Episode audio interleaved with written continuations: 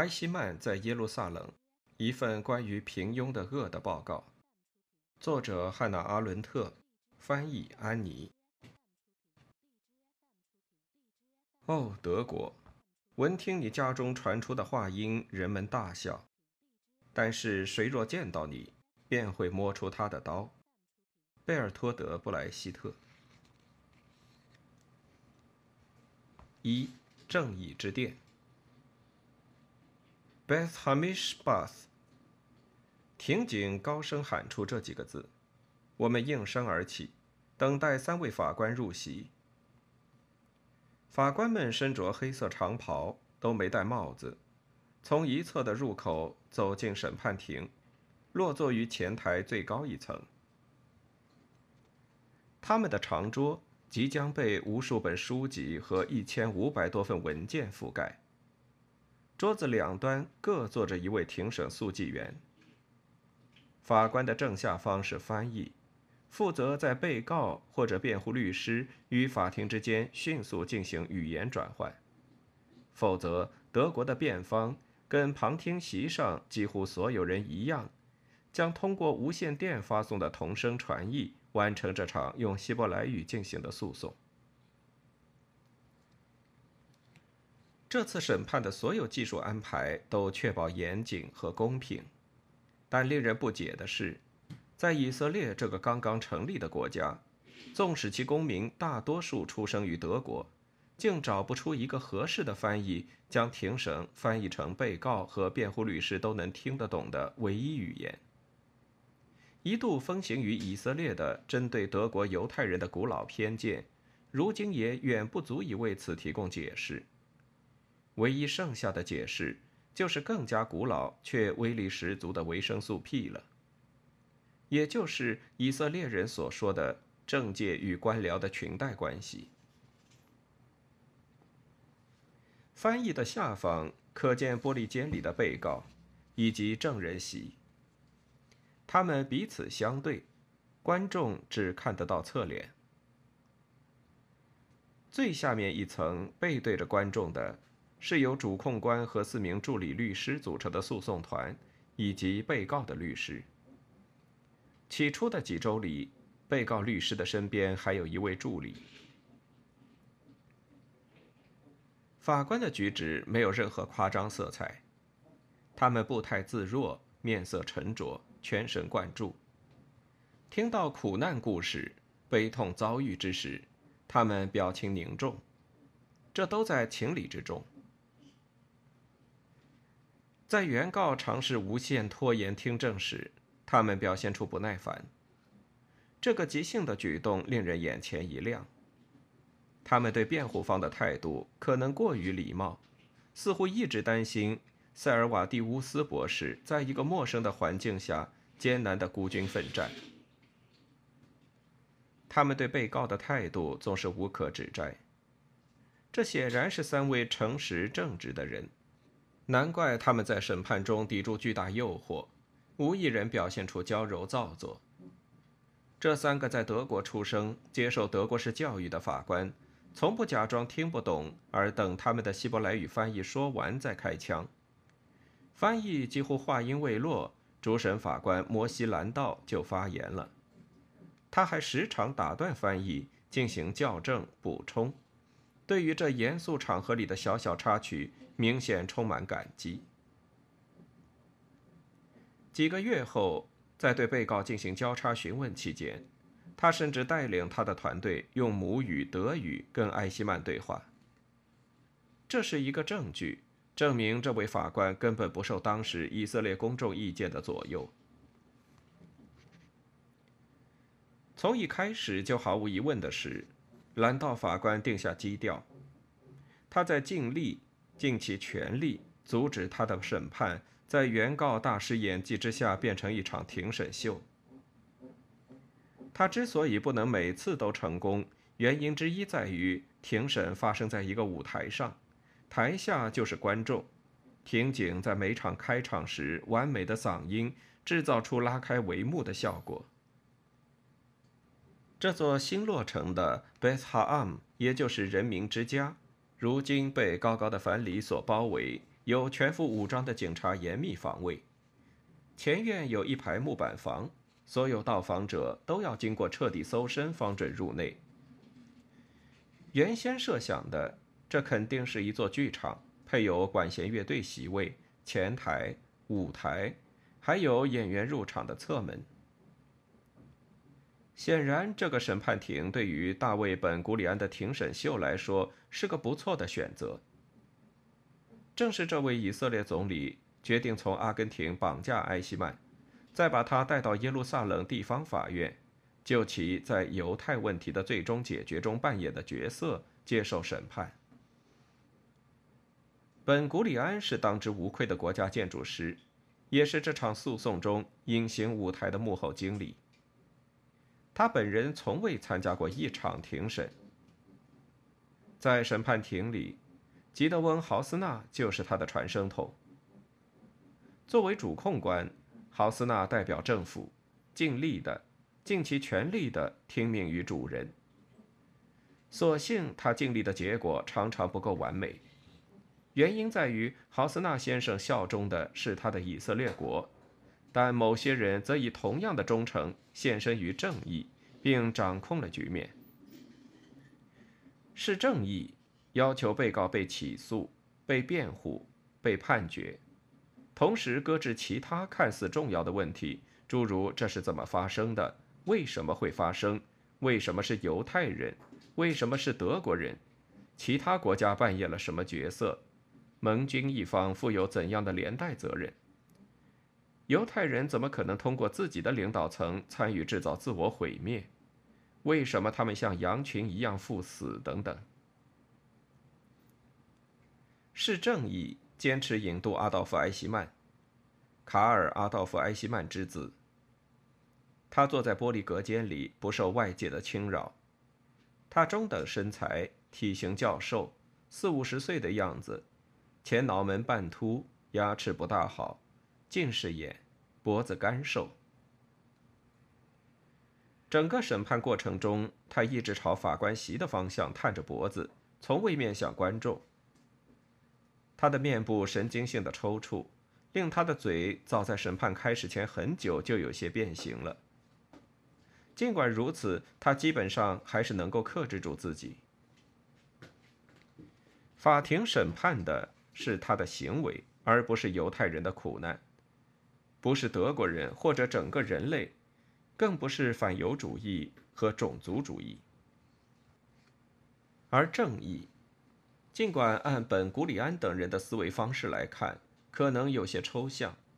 却成了比他这个大权在握的总理更为严格的主宰者。本·古里安的管理就像豪斯纳急于表现出来的那样，是放任式的，准许控方召开新闻发布会，庭审期间允许电视采访，甚至还对造访这座法院的采访者即兴爆发。他厌倦了对埃希曼进行交叉讯问，因为后者对所有的问题都以谎言作答。他们允许频繁地将视角转向观众，也允许戏剧化的成分的存在。这超乎寻常的野心，最终是为了得到美国总统发自白宫的一句“干得漂亮”，而正义不允许任何诸如此类的事情发生。正义要求最大程度的回避，允许悲痛，但不要愤怒，杜绝成为万众焦点的那种快感。兰道法官在审判后不久造访美国的行程就并未公开，当时只有相关的犹太组织内部知道这个消息。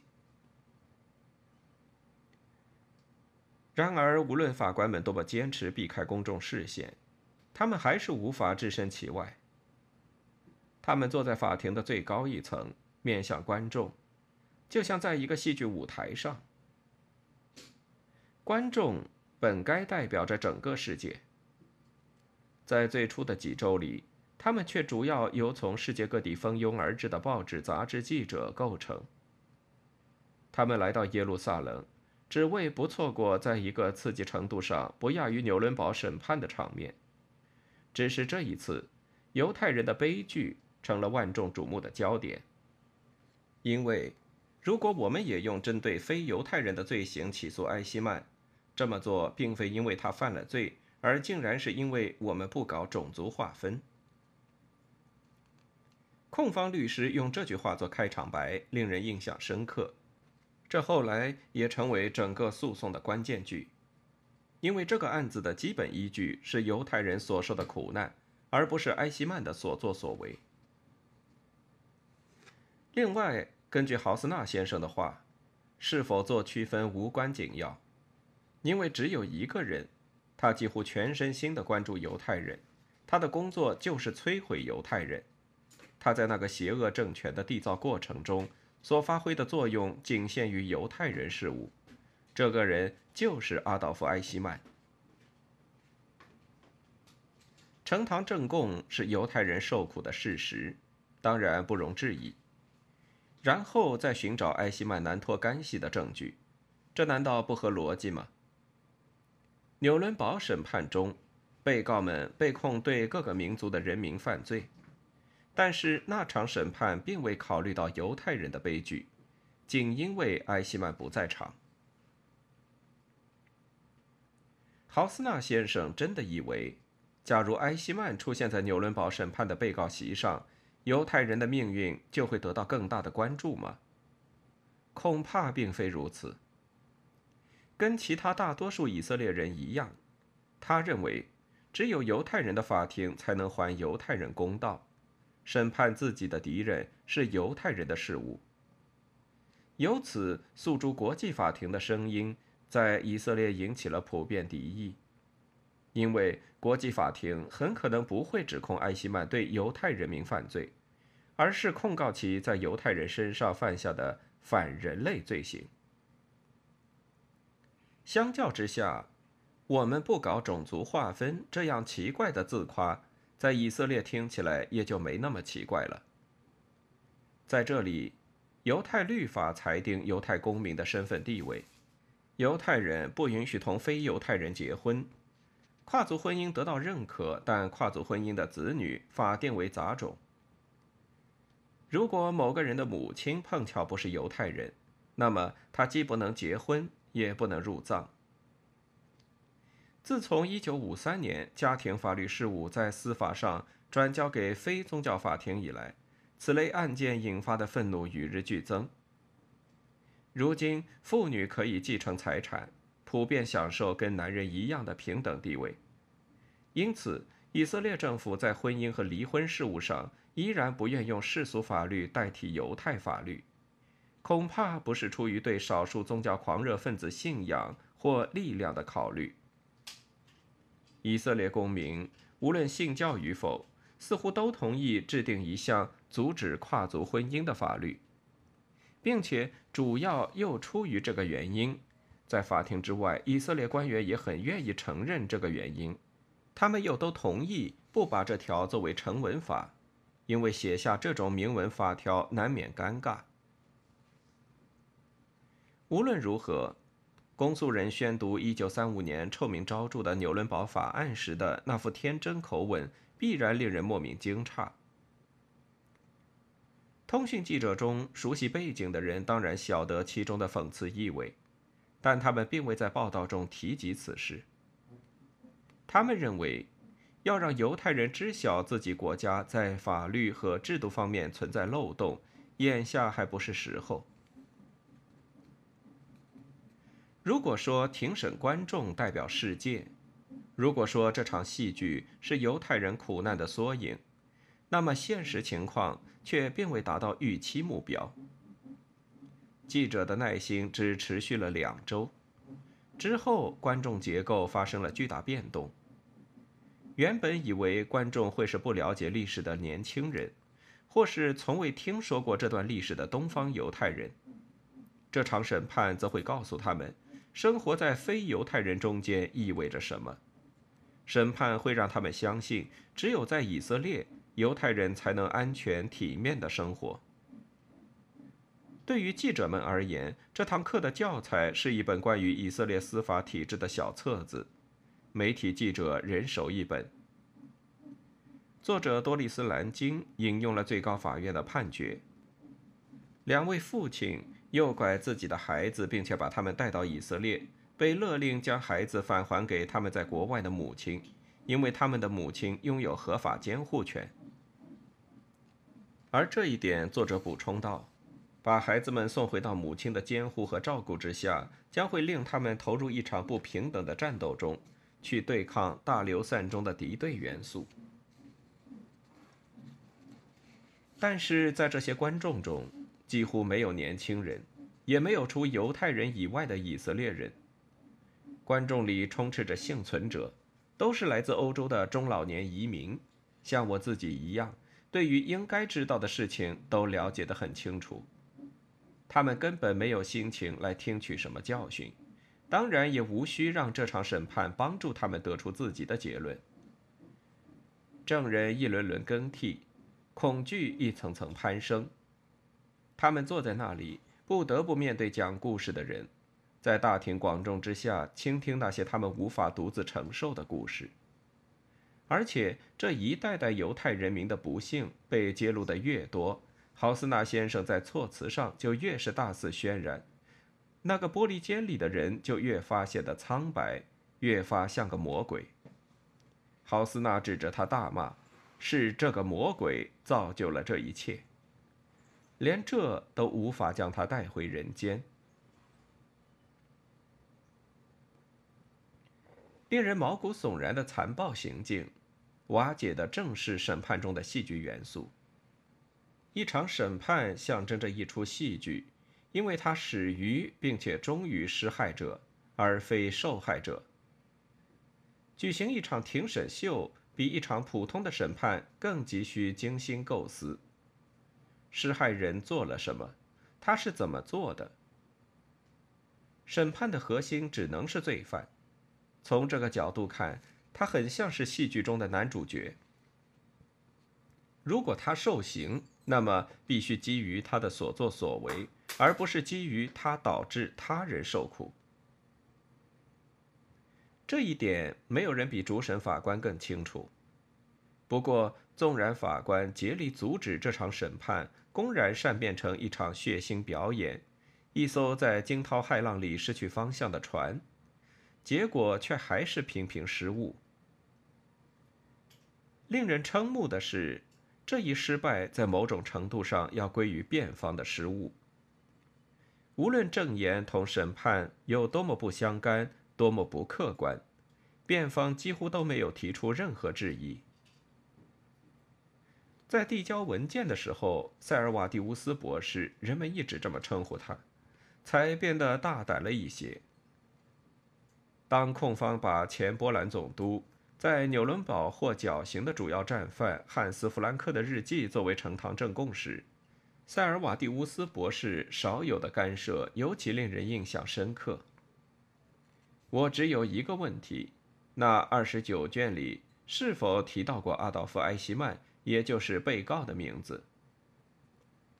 那二十九卷里无一处提及阿道夫·埃希曼这个名字。好的，谢谢，没有问题了。就这样，审判没有变成一出戏剧，却如本古里安所料，成了一场秀。生活可以说成了给犹太人和异教徒、以色列人和阿拉伯人。简单的说。就是给整个世界上了课。这些课程来自真人表演，由于听课对象的不同，效果也不一样。本古里安在审判开始之前就制定好了大纲，设计了大量文章解释为什么以色列人要绑架这名被告。这里有一堂给非犹太人的课，我们要让全世界各个国家看到。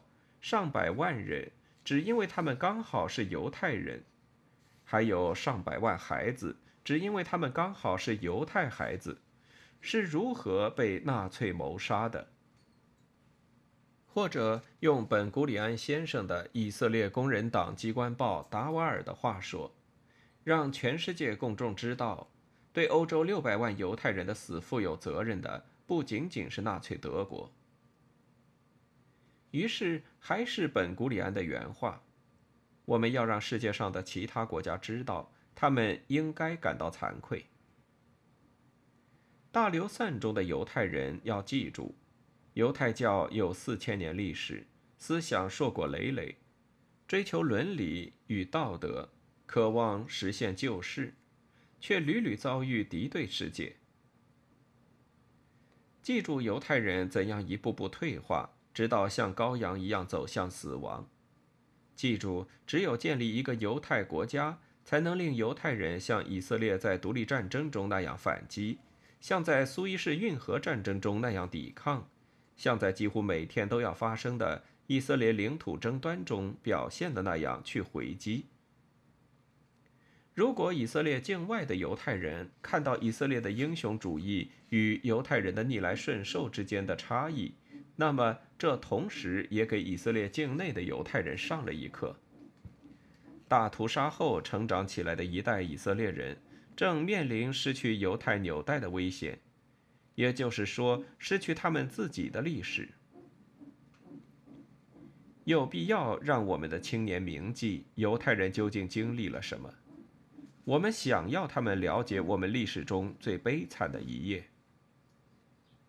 最后，把埃希曼带到审判庭的另一个重要动机是，查获其他纳粹，比如纳粹和一些阿拉伯执政者之间的关联。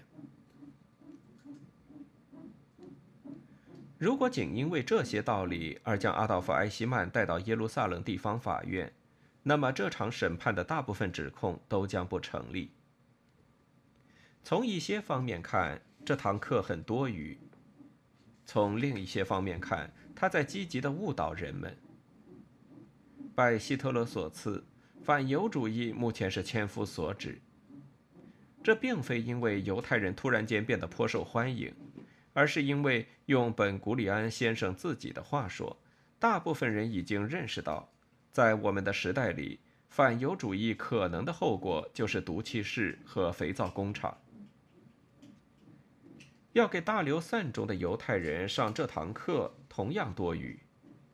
他们几乎不需要通过毁灭了三分之一同胞的大灾难，就可以确信世界对他们怀有敌意。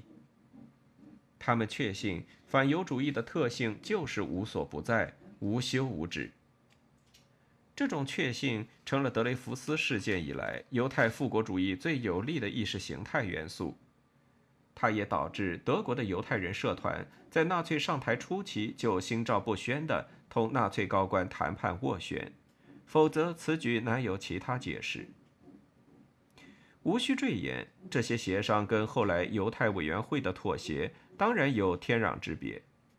当时还没有涉及道德问题，只有在现实性上充满争议的政治决策，具体的帮助。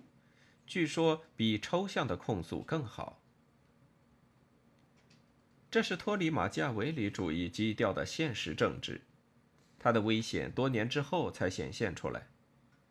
第二次世界大战爆发后，犹太组织同纳粹上层之间的日常交往，令犹太官员们更轻易地逾越那道鸿沟，从帮助犹太人逃亡到帮助纳粹驱逐犹太人。正是这种确信，令犹太人缺乏辨识朋友和敌人的能力，而一旦缺乏了这种能力，后果是危险的。德国犹太人不是唯一低估敌人的人，因为他们多少还以为所有的异教徒都一样。犹太国的政治领袖本古里安总理若打算强化这种犹太意识，可并不明智，因为实际上认识层面的改变。乃是以色列建国不可或缺的先决条件。以色列国让犹太人民成为众民族中的一员，众国家中的一员，众政体中的一员。这个国家的基础是一种多元化，而不再为老套的、不幸的、为宗教所限定的犹太人和异教徒之间的二元对立留有余地。以色列人的英雄主义与犹太人赴死时的逆来顺受形成了对比。犹太人按时抵达出发地点，自己走到遣送地，自掘坟墓，脱完衣服，再整洁地叠好、摞好，一个挨着一个躺倒，等待着被射杀。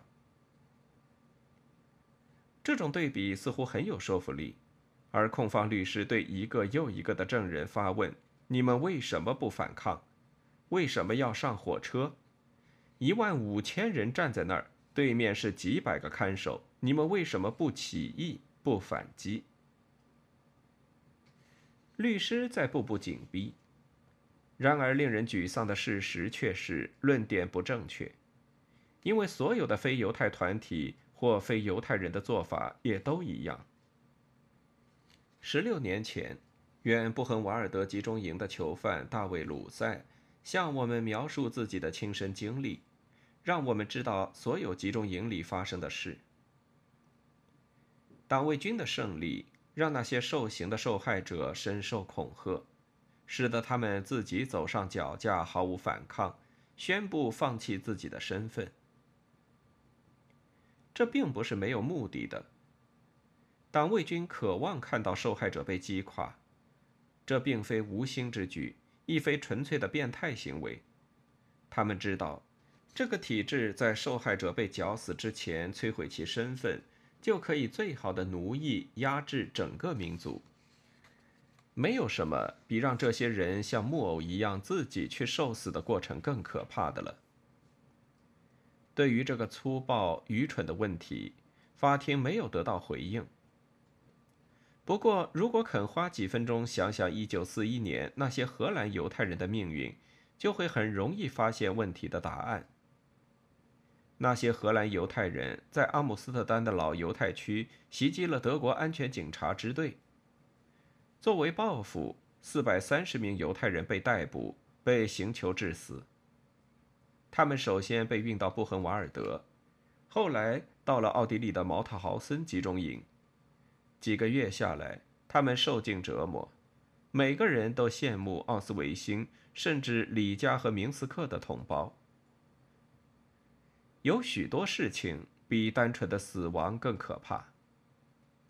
党卫军负责让这一点铭刻在受害者的记忆力和想象力之中。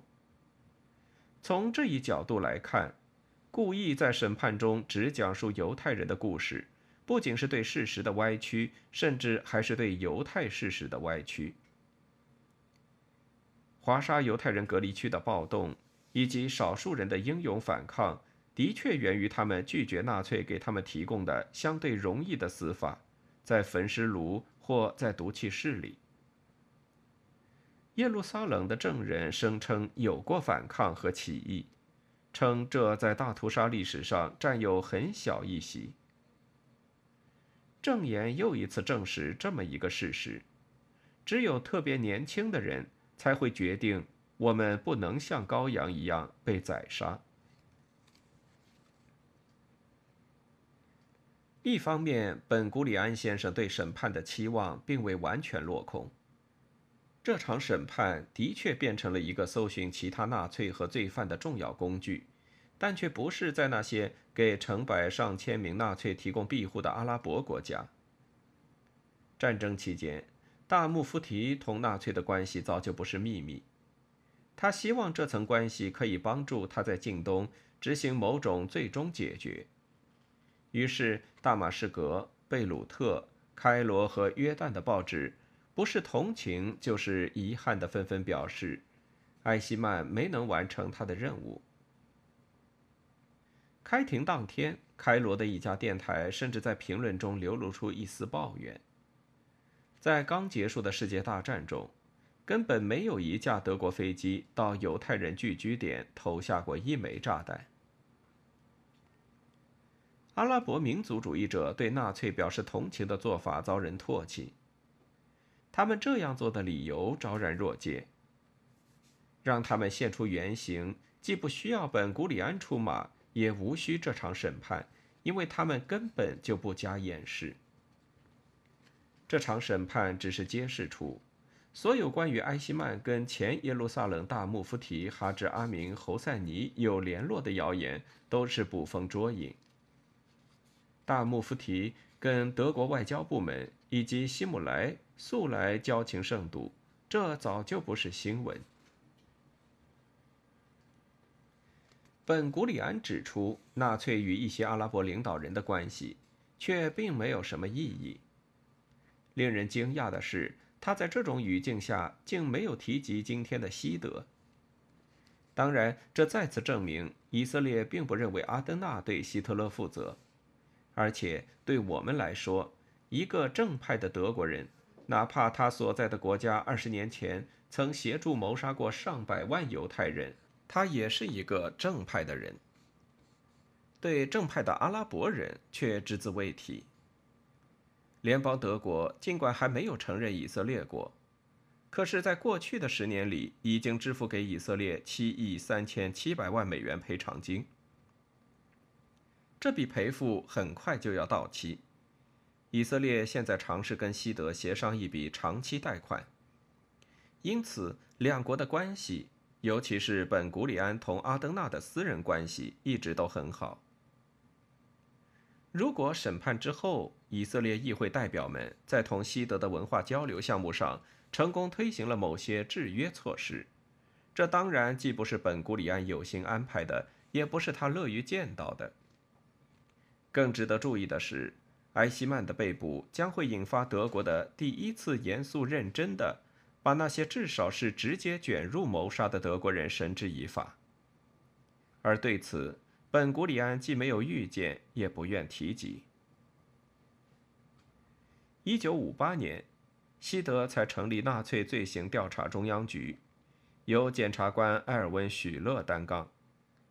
该局遇到了各种各样的阻碍，有的是因为德国证人不愿意合作，有的是因为地方法院不愿意根据中央局提供的材料提起诉讼。耶路撒冷的审判并未提供任何新的证据去揭露埃希曼的同伙。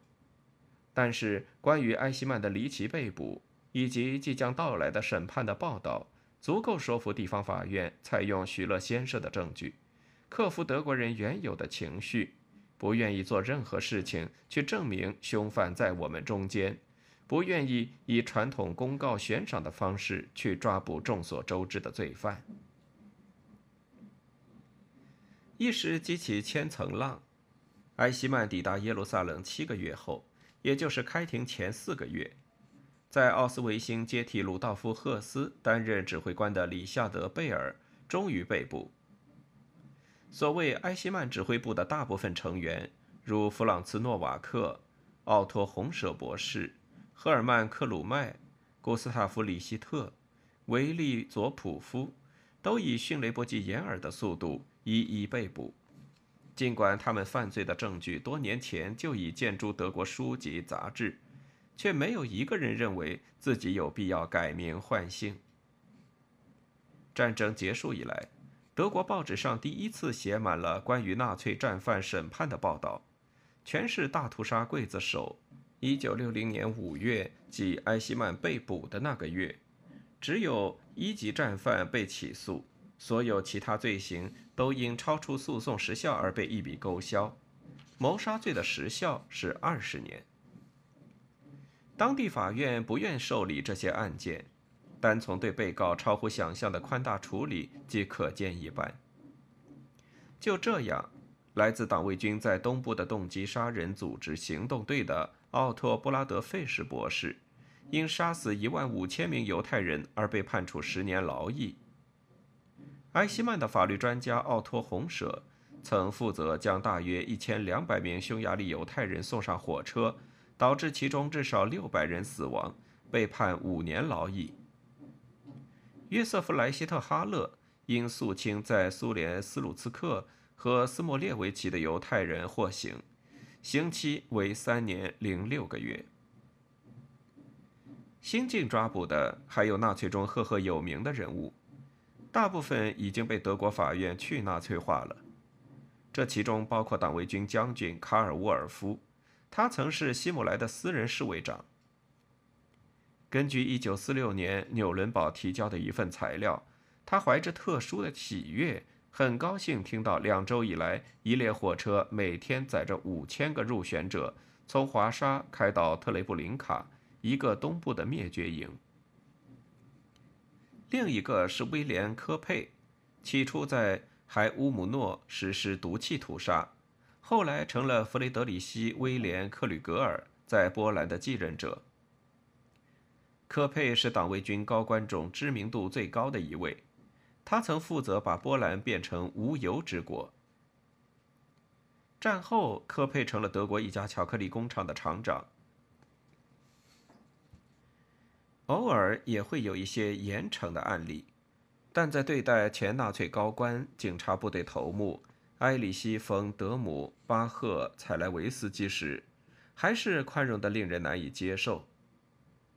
他因参与1934年罗姆叛乱，于1961年被判刑，刑期三年零六个月。1962年，他再次因1933年杀害六名德国共产党员，在纽伦堡接受审判，被判终身监禁。起诉书中既没有提到巴赫·采莱维斯基曾是东部战线的反游击战指挥官。也未提及他参与过在白俄罗斯的明斯克和莫吉廖夫的犹太人大屠杀。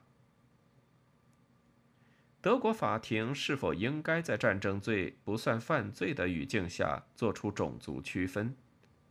难道说这项特别严厉的判决的产生，是因为巴赫·采莱维斯基是少数在大屠杀之后真正神经崩溃的人吗？是因为他尝试过保护犹太人免于行动队的灭顶之灾，是因为他还曾在纽伦堡审判中作为控方证人出庭。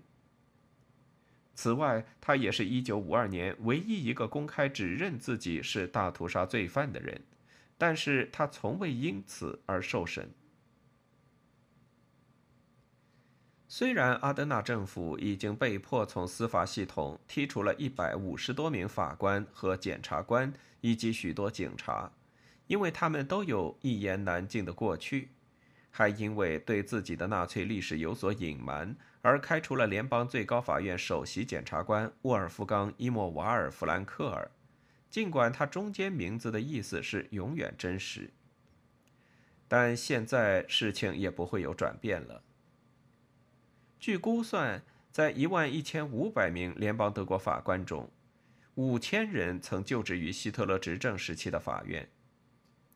一九六二年十一月，司法系统净化行动结束不久，即埃希曼的名字从新闻里消失六个月之后，人们期待已久的马丁·费伦茨审判在弗伦斯堡一个空荡荡的审判庭里开庭。这位前纳粹高官、警察头目，在阿德纳执政期间成了一名著名的德国自由民主党人士。他于1960年6月被捕，只比埃希曼晚了几个星期。他被控在波兰参与并主持谋杀四万犹太人。经过六个多星期的严密取证，主控官主张对他判处最高量刑——终身劳役。法庭判处费伦茨服刑四年，他在狱中候审期间已经服完两年半。尽管如此，埃希曼审判在德国无疑产生了极其深远的影响。过去十五年里，所有专家都对德国人对待自身历史的态度百思不解，如今则豁然开朗。德国人并不怎么在乎，也不特别关注国内在逃屠杀犯的现状。既然他们中没有人能够出于自身的意志犯下谋杀案，尽管如此，如果世界舆论或者说德国人所称的“外国”这个词把德国之外的所有国家变成了一个单数，死咬住不放，并且要求这些人受到惩罚，那么他们一定非常乐意配合，至少会尽一份薄力。阿登纳总理已经预见到这种窘境，并表达出自己的忧虑。他认为，审判将会再次唤起所有人的恐惧，在全世界制造出新一阵反德浪潮。事实也的确如此。在以色列筹备审判的十个月里，德国以空前的热情在国内对纳粹战犯展开搜捕和起诉，好在尘埃落定之际。不致颜面扫地。不过，无论是德国的权威机构，还是任何有分量的公众意见，都没有提出要引渡埃希曼。这本该是不言自明的，因为任何一个主权国家都会强烈要求自己来审判自己的罪犯。阿登纳政府的官方立场认为无法引渡，因为以色列同德国之间不存在引渡条约。然而，这个说法站不住脚，因为这只意味着不能强迫以色列引渡。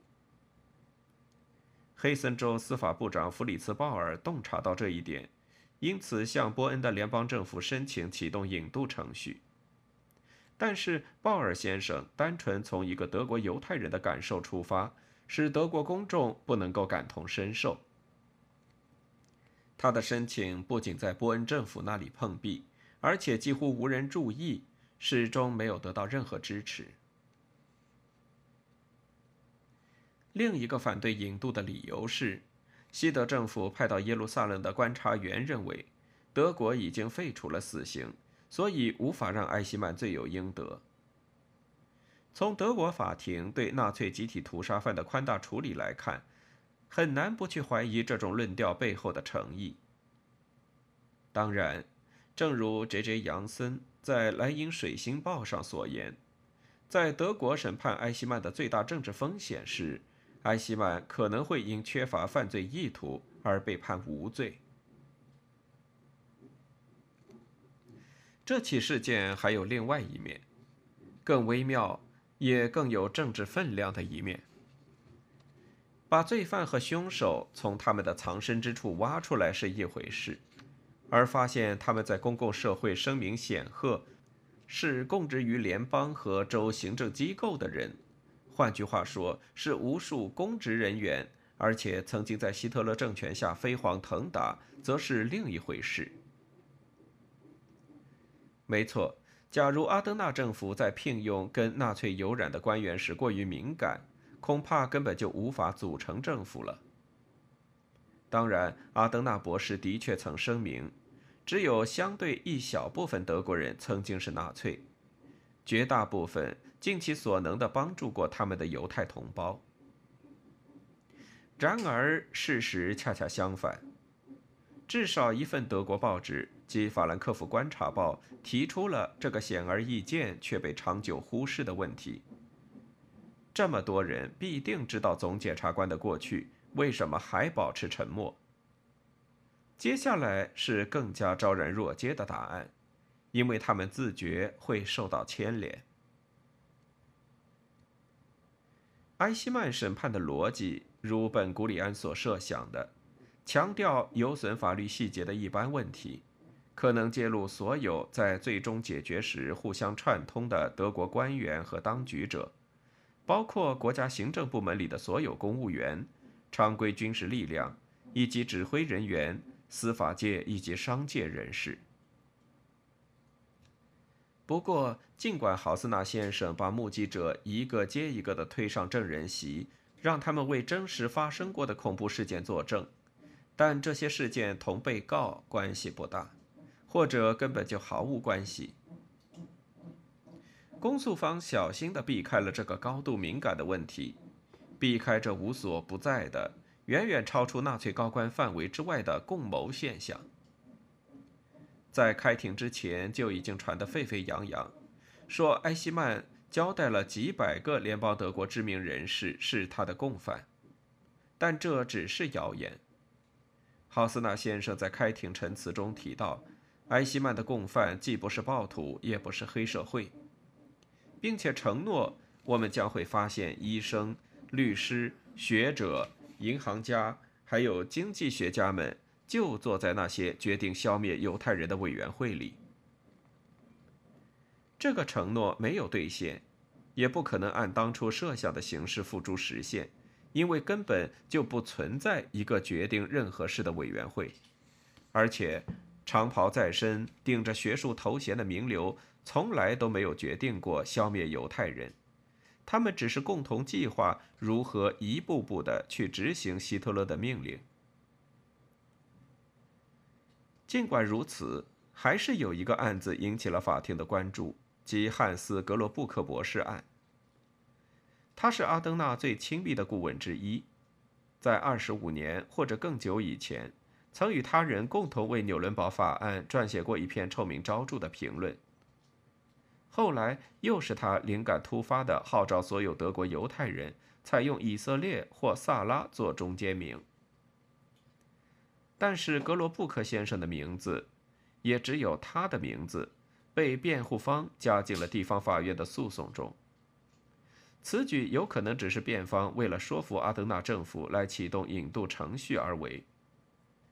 无论如何，跟前耶路撒冷大穆夫提相比，这位曾经的内政部副部长，现在的阿登纳内阁国务秘书，无疑更有权描绘犹太人究竟在纳粹时代有过怎样的苦难史。